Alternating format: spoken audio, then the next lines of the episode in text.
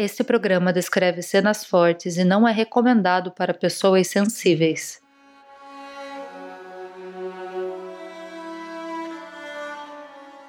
Canta, ó deusa, a cólera de Aquiles.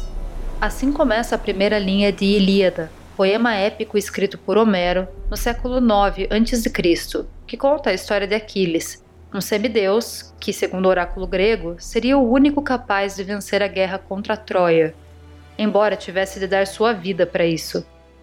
A mãe de Aquiles, a ninfa Tétis, tenta evitar o destino do filho, o afastando da Grécia. Porém, quando Aquiles descobre a previsão do oráculo, mesmo sua mãe tentando dissuadi-lo, ele faz sua escolha. Entre uma vida longa e próspera no anonimato e a fama e a glória de morrer prematuramente como um herói, ele escolhe a guerra o épico de Homero foi não apenas um reflexo das virtudes e valores de sua época, mas quase como uma Bíblia. E esses valores têm em sua mais alta conta o enaltecimento da figura heróica, um homem que estaria disposto a morrer jovem por sua pátria, pela conquista de seu nome na história. Eu sou Isadora Martins e esta é a segunda temporada do Lúgubres, O Diabo em Nós.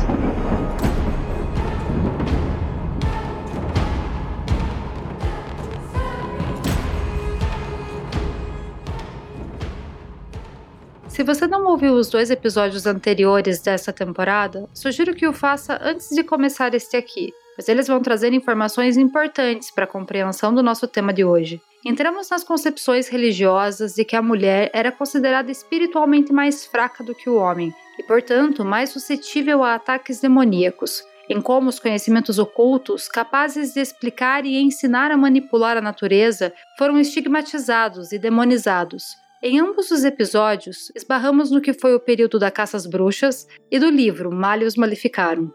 E por mais que o ocultismo fosse rechaçado e incorporado como parte de também uma relação com o diabo, devendo ser proibido sob o crime de heresia, percebemos via de regra uma diferença de estereótipo. As mulheres atacadas por demônios, fracas, vulneráveis e histéricas, e os homens das grandes ordens ocultistas, pertencentes à elite e sendo respeitados em seu meio referenciados como precursores de conhecimentos. E eu te pergunto, qual imagem sua mente evoca quando eu digo bruxa? E quando eu digo mago? O conceito de bruxa, ele está presente na, na cultura e na sociedade há muito tempo. Talvez o que a gente tenha que se perguntar para poder entender um pouco melhor de que bruxa a gente está falando é quando surgiu o conceito de bruxa demonolátrica. Bem, gente, meu nome é Gabi Laroca, eu sou historiadora formada pela Universidade Federal do Paraná, sou mestre e doutora em História também pela UFPR. Atualmente eu trabalho com produção de conteúdo e podcast e uma das minhas áreas de pesquisa é a bruxaria. Eu tô em quase todas as redes sociais para quem tiver interesse, onde eu falo sobre filmes, livros e horror no geral na cultura pop, que é um, a minha área de, de fala principalmente. E eu tô nos arrobas Gabi M Laroca com dois Cs no Twitter, no Instagram, no TikTok também. E eu tô toda quinta-feira no podcast República do Medo, ou RDMcast, que é um podcast exclusivo do Spotify, onde nós somos uma bancada com três historiadores e lá a gente conversa sobre horror nas suas mais variadas formas na cultura e na história.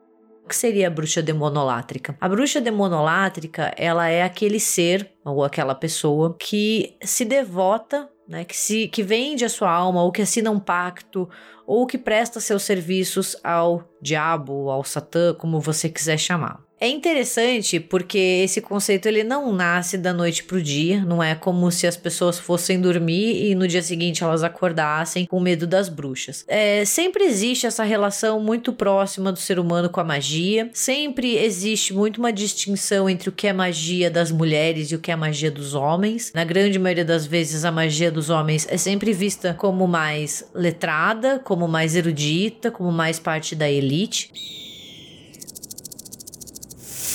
Quando estudamos história, focamos na formação e desenvolvimento da nossa cultura a partir do período chamado História das Nações Civilizadas, que tem cerca de 5 mil anos de existência. O período anterior, chamado de pré-história, é resumido a quase um prólogo sem a devida relevância para a vida humana como conhecemos hoje.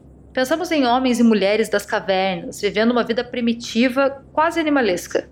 Esquecemos que a pré-história pode ir até 2,5 milhões de anos antes da Era Comum, e que é por ilusão acreditar que cultura, conhecimento e senso de civilização teriam surgido há apenas 5 mil anos de todo esse tempo. Então, por que focamos somente nesse curto período recente? No ano de 1958, o arqueólogo britânico James Mallard descobriu em suas escavações a impressionante cidade de Çatalhöyük, na região da atual Turquia. O local, habitado entre os anos 9500 e 5700 a.C., foi um importante marco para o que entendemos hoje como sociedade no período neolítico. Apesar da descoberta ter acontecido no final da década de 50, a expedição foi paralisada devido a inúmeras polêmicas em torno da conduta de Mellard. Mas, em 1993, os estudos foram retomados sob a responsabilidade de um novo arqueólogo, chamado Ian Hodder, que concluiu fatos interessantes sobre nossos ancestrais de Çatalhöyük. A cidade, de cerca de 13 hectares, abrigou entre 8 a 10 mil pessoas, o que é muito considerando o período. Pelo que restou da sua arquitetura e das representações artísticas, é possível concluir que a cidade não tinha ruas ou locais funcionais de organização religiosa e política. Todas as casas seguiam exatamente o mesmo padrão de estrutura e eram todas interligadas, formando um gigantesco bloco que poderia chegar a 21 metros de altura e empilhar seis ou sete casas. Um dos fatores que mais chama atenção é que, apesar do porte, a cidade não era cercada por muralhas, o que pode significar um senso peculiar de segurança contra invasões. A arte de Çatalhöyük também traz características bastante interessantes. As esculturas e pinturas nas paredes retratavam animais, trabalhos campestres e mulheres, tendo sido diversas estátuas de pedra e marfim encontradas em lugares específicos, indicando que eram usadas para proteção e reverência. E o que tudo isso significa? Bem, basicamente que um pouco antes da nossa história conhecida até então, em que o ideal heróico guerreiro de Aquiles era o ponto máximo de referência, havia uma sociedade mais igualitária, mais pacífica, sem hierarquia social aparente, em que todos moravam em habitações praticamente idênticas e viviam em um grande grupo, sem muralhas e sem guerra. E que a figura reverenciada como protetora e digna de adoração dessa sociedade era da mulher. Mas Çatalhöyük não foi a única, nem em seu período, nem antes ou depois dele. Nem significa uma hegemonia de modelo social e de crenças de todo um período do tempo. Temos que lembrar sempre o quão complexa e heterogênea é a humanidade, ainda mais em períodos tão longes do nosso domínio. Mas diversas linhas de pesquisa arqueológica e antropológica mostram que povos diferentes, em tempos e de formas diferentes, eram socialmente organizados de forma matrística, o termo matrístico, cunhado pelo neurobiólogo chileno Humberto Maturana, designa uma sociedade que, abre aspas, se fundamenta na cooperação, no respeito mútuo e na ausência da dinâmica emocional da apropriação. Fecha aspas. Diferente do conceito de matriarcado, que colocaria a mulher numa posição de poder sobre o homem, as sociedades matrísticas a colocam como autoridade de respeito e admiração, Fato é que, muito provavelmente, algumas sociedades originárias, por algum tempo, não sabiam da participação masculina na concepção dos filhos. Posteriormente, mesmo sabendo, não tinham como rastrear quem era o pai de uma linhagem, visto que não eram sociedades monogâmicas. Logo, a mulher, além de possuir uma liberdade sexual muito maior, era vista como esse ser divino, capaz de criar vida, e a única responsável pela linearidade das gerações. Sendo a mulher essa figura divina, que traz em seu próprio corpo a fertilidade, produção e nutrição da vida, é natural que quando surgiu um Deus a ser adorado, esse Deus era não o Pai Todo-Poderoso, mas a grande mãe, uma mulher. No livro Quando Deus Era Mulher, da autora Marilyn Stone, somos apresentados a inúmeros indícios arqueológicos de uma forma social muito mais diversa do que o modelo que conhecemos hoje. E o patriarcado ou a matrilinearidade eram somente alguns deles, e eles deixaram alguns rastros, mesmo havendo grandes esforços em apagá-los. No entanto, essa interpretação das sociedades originárias como devotas de uma grande deusa, que foi substituída pelas religiões abraâmicas, tem suas ressalvas e é preciso tomar cuidado para não nos deixar levar por anacronismos e simplificações de modelos sociais muito complexos. Eu, sei que, que esse é um assunto bem complicado, porque a gente tende a olhar, né, ali para um, um matriarcado ou para uma grande deusa como algo que foi usurpado ou que foi roubado da história, né? Porque esse tipo de narrativa, que foi muito propagada, por exemplo, pela Margaret Murray, que é uma estudiosa, é que essas narrativas da grande deusa, né, desses povos originários que são depostos, né, que seu culto à grande deusa é deposto, mas no fundo, no fundo, eles relegam as mulheres à natureza e até mesmo a um lugar excluído do curso da história ocidental. Ou seja, a proposta é muitas vezes empoderadora, mas quando a gente pensa mesmo nisso, você vê que deixa as mulheres à margem da história, deixa as mulheres à margem da civilização. E isso é muito criticado hoje em dia, até mesmo por historiadores historiadoras é, feministas e por historiadoras que estudam o gênero, né? Porque você acaba colocando, né, que a religião patriarcal, nesse caso o cristianismo, né, com esse deus, essa figura masculina, ela substitui o matriarcado. O que eu quero dizer, né, quando a gente pensa nessa visão, né, nessa teoria, é de que acaba colocando, né, a, a ideia de um passado perdido, mas justifica muitas vezes uma visão da mulher como inferior.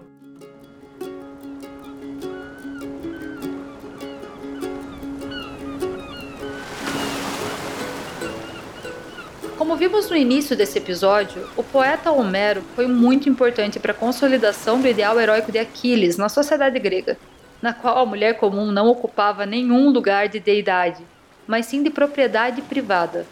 Na democracia grega, entre muitas aspas, a mulher tinha quase o mesmo status do escravo. Não tinha voto, não podia sair de casa sem estar acompanhada, muito menos participar ou assistir às discussões na Ágora, ou escolher para quem seu pai transferiria sua posse como esposa. As ideias de Aristóteles quanto à geração da vida foram muito importantes para consolidar a inferioridade feminina como uma verdade. Em suas teorias biológicas, o filósofo postula sobre as diferenças das características físicas femininas e masculinas, como a primeira sendo uma versão defeituosa da segunda mas a, a visão né, da, da, da, mulher, e aqui eu acho muito interessante a gente pensar em mulher com letra maiúscula, né, no sentido desse estereótipo do que é ser mulher, né, desse único ser feminino, né, a gente não tá falando de mulheres que são seres reais, que são seres históricos, que são seres plurais, com diversas histórias e diversas subjetividades. A gente fala de mulher nessa ideia muito estereotipada, idealizada, né, de uma essência inerentemente feminina. E é isso que a gente tá falando aqui. Mas essa, essa ideia da mulher enquanto inferior, ela, ela tem várias e vários ramos, né? Então vem também vem muito dos desconfortos, não sei se talvez seja a palavra mais certa, mas das ansiedades em relação às diferenças as ditas diferenças corporais entre homens e mulheres, né? Que hoje a gente sabe que isso é muito mais uma construção também, é muito mais um binarismo construído tudo isso acaba fazendo uma construção da mulher como esse ser inferior.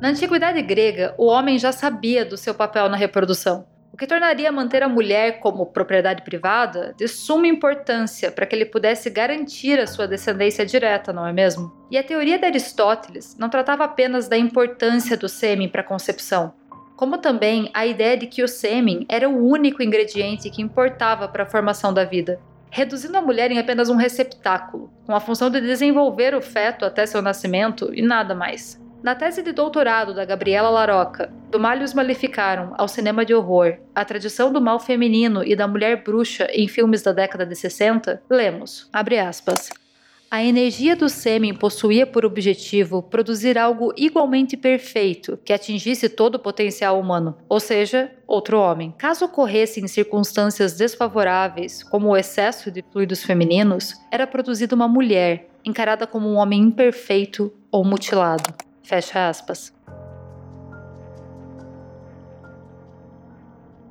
Temos então na antiguidade grega algumas figuras femininas destoantes da casca vazia e domesticada.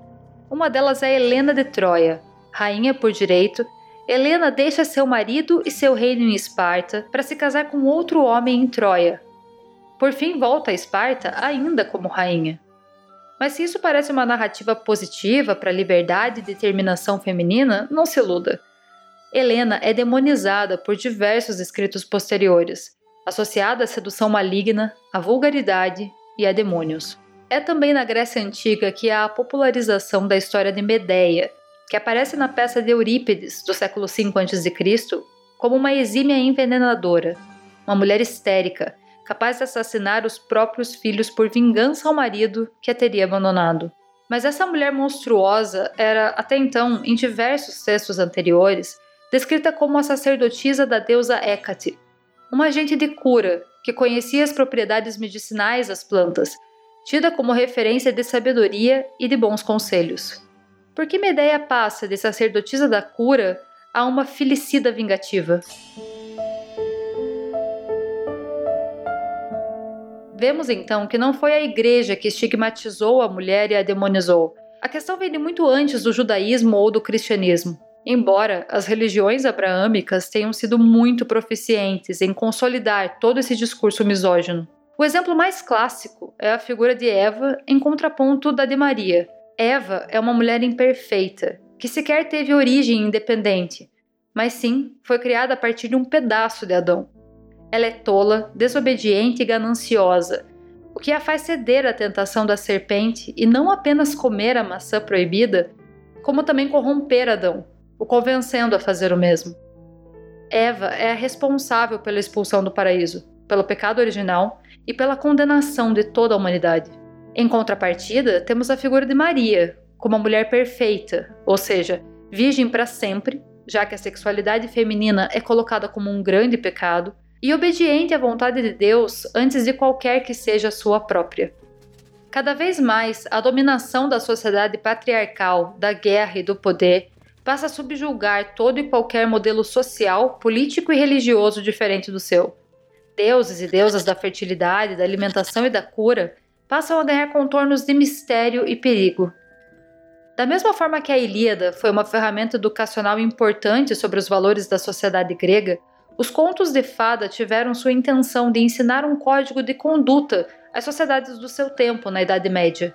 Neles vemos sempre as florestas, locais antes de convívio comum dos camponeses, como perigosos, com lobos malvados, agulhas venenosas e casas obscuras, onde vive uma senhora, uma mulher, sozinha, feia, velha e má, uma bruxa. Os contos de fadas ensinam o quanto mulheres velhas, feias e marginalizadas são indesejadas e perigosas. Mulheres que usam os recursos da floresta para elaboração de feitiços e venenos. Enquanto as donzelas púdicas, belas e ingênuas, têm sempre sua recompensa em descobrir fazer parte da aristocracia, onde serão felizes para sempre ao lado de um príncipe. No final da Idade Média para início da Idade Moderna, alguns fatores foram decisivos para inflamar o discurso de desprezo às mulheres ou levando à combustão. Uma teoria abordada pela escritora Silvia Federici em O Caliban e a Bruxa envolve as sequelas sociais da peste negra que assolou a Europa no século XIV, causando a morte de cerca de 200 milhões de pessoas e, consequentemente, uma enorme escassez de mão de obra, sendo a solução estimular a geração de nova mão de obra, ou seja, estimular ao máximo a gravidez. O segundo ponto teria sido que, na mesma época, se iniciava a medicina moderna, com as primeiras universidades de saúde, que obviamente eram proibidas para mulheres. Apenas a burguesia masculina tinha acesso ao estudo da medicina, bem como recursos para consultar com esses médicos. Sob essa perspectiva, é devido a esses interesses políticos e sociais que o foco possa se voltar contra aquelas que eram capazes não só de aliviar o sofrimento da peste, com suas ervas medicinais acessíveis, como também de oferecer receitas contraceptivas e abortivas que davam às mulheres algum controle da natalidade. Embora seja uma análise interessante, Gabriela Laroca traz à luz as possíveis problemáticas.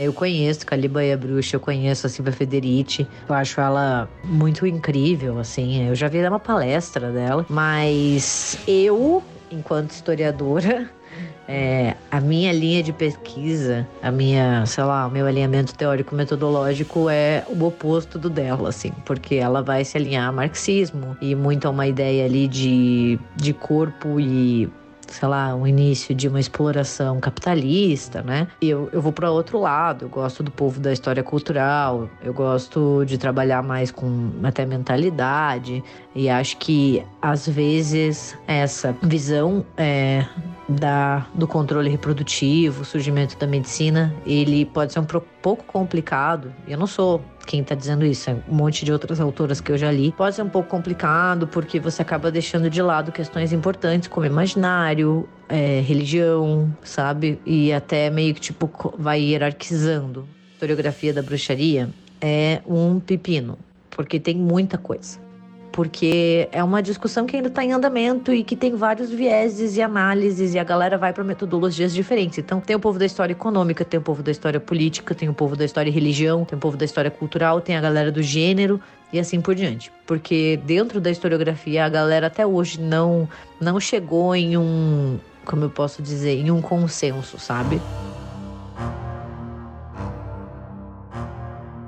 Estamos vendo desde o início dessa temporada como a sociedade se tornou dualista no decorrer da nossa história.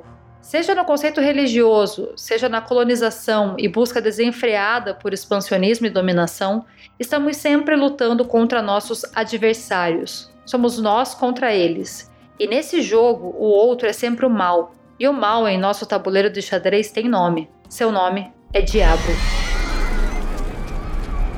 Assim, é fácil perceber a lógica falaciosa de que aqueles que estão fora do meu círculo de cultura e crenças são meus inimigos e estão naturalmente associados ao diabo. Até que chega ali no final da Idade Média, é, tem alguns marcos, né? Eu acho muito complicado a gente bater o martelo e dizer assim, aqui surgiu, né? Porque é, esse conceito ele pega muito de, de outras tradições e de outros debates. Mas tem alguns marcos que são interessantes para a gente poder balizar quando esse conceito ele aparece. E um deles é em 1324, ou seja, século 14, quando ali na Irlanda uma mulher, né, uma nobre chamada Alice Keitler, foi julgada por bruxaria. É, é, um caso muito extenso, vale a pena procurar, mas aqui a gente tem é, alguns marcos do estereótipo moderno da bruxa e essa cristalização da bruxa demonolátrica, né? Dessa coisa de fazer uma oferenda aos demônios, de compactuar com esses seres, de causar mal aos outros, né? Então a gente pode balizar que o estereótipo dessa mulher ou dessa bruxa como uma agente do diabo, ele desponta ali por volta do século XV entre o final do 14 e o 15 e vai se manter ali no âmbito jurídico da Europa até o final do século 17, né? É, nisso é muito importante também a gente pensar que esse laço, né, ou essa conexão entre a mulher e o mal, é, ou entre a mulher e poderes ocultos, não é também uma criação dessa época, né? Porque isso data de raízes muito mais profundas e muito mais complexas, muito mais antigas, né? A gente tem toda uma construção daquilo que a gente chama de tradição do mal feminino, é, no cristianismo e em diversas outras culturas também, mas vamos pensar no cristianismo aqui, já que a gente está falando das sociedades e de eventos ligados ao cristianismo. É, desde Eva, por exemplo, tem essa forte associação da mulher com o mal.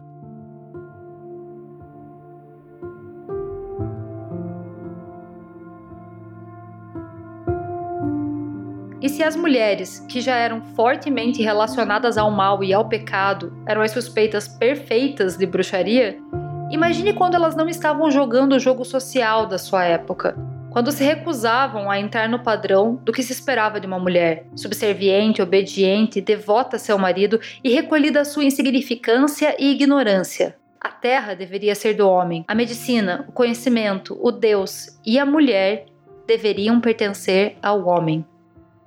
Todos os infortúnios ocorridos próximos de uma dessas mulheres eram claramente uma prova de seus poderes malévolos. Se um casal não conseguia ter filhos, era culpa da bruxa. Se o marido traiu a mulher, era um feitiço da bruxa. O mesmo com morte de animais, bebês, doenças, pragas na plantação, excesso ou falta de chuva, alimento estragado e o que mais você possa imaginar que seja confortável responsabilizar um bode expiatório. As crenças do leque de poderes de uma bruxa poderiam variar bastante de acordo com a região. Na Inglaterra, por exemplo, predominava a ideia de que a bruxa tinha familiares, ou seja, diabinhos que eram como animais de estimação infernais que a ajudavam em seus trabalhos diabólicos. Já no continente europeu, a bruxa estava muito mais associada a práticas sexuais, orgias e perversão, além de sequestrar e sacrificar bebês, por vezes se alimentando deles, por outras, usando sua gordura para a produção de unguento, o qual lhe dava o poder de voar. Surgiram também as teorias dos sabás, reuniões ritualísticas em que as bruxas dançavam nuas na floresta em volta de uma fogueira enquanto adoravam ao diabo e praticavam orgias. O lugar específico do culto tinha também um nome: Sinagoga. Sim, na ânsia em colocar seus preconceitos todos em um mesmo balaio, a sinagoga judaica e seu dia de descanso aos sábados, ou sabás, foram misturados à conspiração de bruxaria satânica. E apesar dos diferentes vieses históricos a respeito da caça às bruxas, a maioria deles concorda que um fator decisivo para inflamar as teorias cada vez mais absurdas foram os manuais de Inquisição, escritos aos montes, que argumentavam como sobre as bruxas eram na verdade mulheres que haviam realizado um pacto com o diabo em troca de poderes. Elas certamente deveriam ter marcas em seus corpos que comprovassem o acordo. Marcas que poderiam ser verrugas ou um suposto terceiro mamilo atrofiado, pelo qual amamentavam seus diabinhos familiares. O escrito mais conhecido sobre como identificar e julgar uma bruxa foi o Malleus Maleficarum, já mencionado por aqui e também tema principal do segundo episódio da primeira temporada do Lúgubres. Com esses manuais, endossados por membros da igreja, a perseguição das bruxas se tornou uma cruzada divina, levando à tortura e morte de milhares de mulheres. Claro que essa não era a regra. Acusar alguém de bruxa era tão comum quanto dar bom dia para os vizinhos. Muitos casos acabavam com apenas uma penitência, mas milhares de outros levaram mulheres à morte na fogueira ou por enforcamento. Quem confessava tinha o privilégio de ter sua alma salva, ou ao menos era o que a igreja pregava, além também de uma morte mais rápida. As que se recusavam a confessar, obviamente, iriam para o inferno mas somente depois de longas sessões de tortura até queimarem vivas na fogueira ou serem estranguladas pela forca. O que, que a bruxa demonolátrica, esse conceito, né, ou o que os tratados de bruxaria eles fizeram mesmo, foi refinar e foi cristalizar esse conceito, esse estereótipo, fortalecendo e daí meio que retroalimentando as perseguições que alimentavam as obras, né? Então acaba virando um, um ciclo. Outro grande marco para esse conceito de bruxa, né, para essa serva, essa devota ao mal, é uma Leus Maleficarum que tem a tradução aqui no Brasil de O Martelo das Feiticeiras, que é um tratado de bruxaria, um dos mais famosos, ou pelo menos um dos mais famosos na contemporaneidade. E aqui que eles adotam um conceito de bruxaria que é muito mais concreto e muito mais diabólico. E eles pegam várias tradições que já existiam há muito tempo, que é a dos espíritos femininos monstruosos, das procissões noturnas, a transformação animal, a heresia, a heresia demonológica, né? A ideia dos malefícios, ou seja, você causar mal aos outros, né? E tudo isso eles reúnem e eles entregam, né? Não é que eles criam, mas eles consolidam o conceito de bruxa demonolátrica. E isso é muito interessante porque a partir do Maleus ou a partir do martelo a gente tem muito uma associação é, da bruxaria ligada às mulheres, né? Então é, eles pegam uma tradição que já integrava as mulheres ao mal e acabam reivindicando a magia maligna como algo unicamente feminino. Quando a gente fala em caça às bruxas, a gente tem que desmistificar algumas ideias. Eu acho que a primeira é de que as perseguições aconteceram na Idade Média. Isso não é verdade, porque o auge das perseguições se deu na Europa é, entre os séculos 16 e 17. Então a gente tem ali na modernidade. E, e, na historiografia, nós analisamos o conceito de caça às bruxas, né, ou de perseguição às bruxas, por diferentes vieses. Então, assim, é um assunto que você pode ficar falando a vida inteira que você não vai cobrir tudo. Mas tem o povo da história das mentalidades, tem o povo da religiosidade, tem o povo da história do gênero e assim por diante, até de história política que se concentra a tentar entender o porquê ocorreu essa perseguição. E alguns dos motivos, né, assim, para a gente conseguir ter um panorama, é justamente essa identificação entre o feminino e o mal, é, essa longa tradição, né, essa tradição milenar que associa as mulheres ao mal e entender que não é um fenômeno homogêneo, né? Porque as perseguições elas não ocorrem em todo o continente europeu, elas possuem padrões regionais diferentes e elas estão muito ligadas às estruturas legais, políticas e religiosas da região. E uma das questões mais importantes para a gente ter essa perseguição às bruxas é a criação de um aparato estatal, que é essa questão do crescente poder do Estado, né, já que o poder civil ele apoia imensamente as igrejas nas lutas contra hereges e bruxas. Então a gente tem um dos principais eventos é essa associação entre a igreja e o Estado e os tribunais civis, sendo que os tribunais civis foram os grandes responsáveis por perseguir as bruxas, né? Não é tanto a Inquisição quanto a gente acha. A Inquisição ela acaba é, fomentando, mas os principais eventos, além disso, né, é essa construção de uma mentalidade, é, de uma mentalidade de medo, de pânico, de desconfiança, né? E muito se fala também, dependendo do viés que você estuda. Eu gosto muito de um historiador francês que é o Jean de Luman, que ele fala de como a igreja dele fala aqui da Igreja Católica, começa a se sentir cada vez mais acuada e cada vez mais sitiada, né? Seja ali pelos judeus, seja pelos protestantes, seja pelas crises, e daí se cria sempre inimigos em comum que precisam ser combatidos para que a unidade seja mantida. A média europeia, segundo a Gabriela Laroca, é de 80% dos acusados e 85% dos mortos por bruxaria serem de mulheres. Boa parte dos homens acusados o eram por estarem associados a mulheres, não sendo encarados como autores do mal, apenas mais um Adão expulso do paraíso pela imprudência de uma Eva. A magia e o ocultismo, como falamos também no episódio passado, foram criminalizados a partir da Idade Média e ao longo da Idade Moderna. Mas é impressionante e lamentável como essa demonização do outro, do diferente, como sendo nosso inimigo e representando um mal com M maiúsculo, é ainda mais implacável quando olhada pela perspectiva de gênero. Citando Merlin Stone do livro Quando Deus Era Mulher, abre aspas. Talvez, quando a mulher e o homem comerem a maçã ao mesmo tempo, aprenderem a considerar com respeito as ideias e opiniões um do outro e virem o mundo e suas riquezas como um lugar que pertence a cada ser vivo, possamos começar a dizer que somos uma espécie verdadeiramente civilizada. Fecha aspas.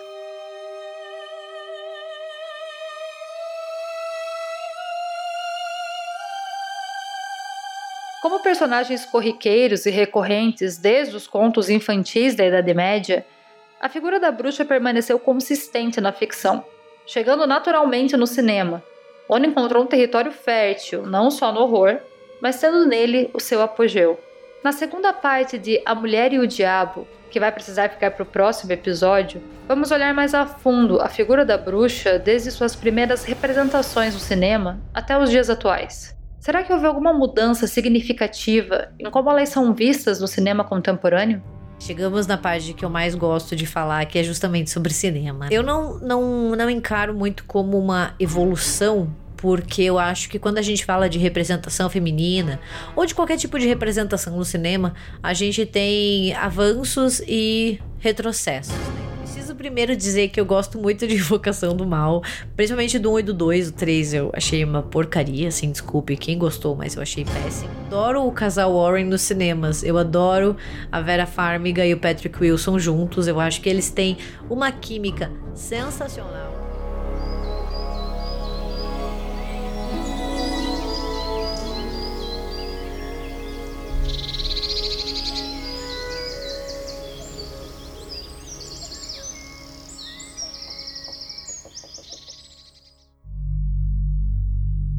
Lúgubres é um podcast em formato de storytelling sobre horror, loucura e mistério que explora a natureza humana e a sua relação com o bizarro.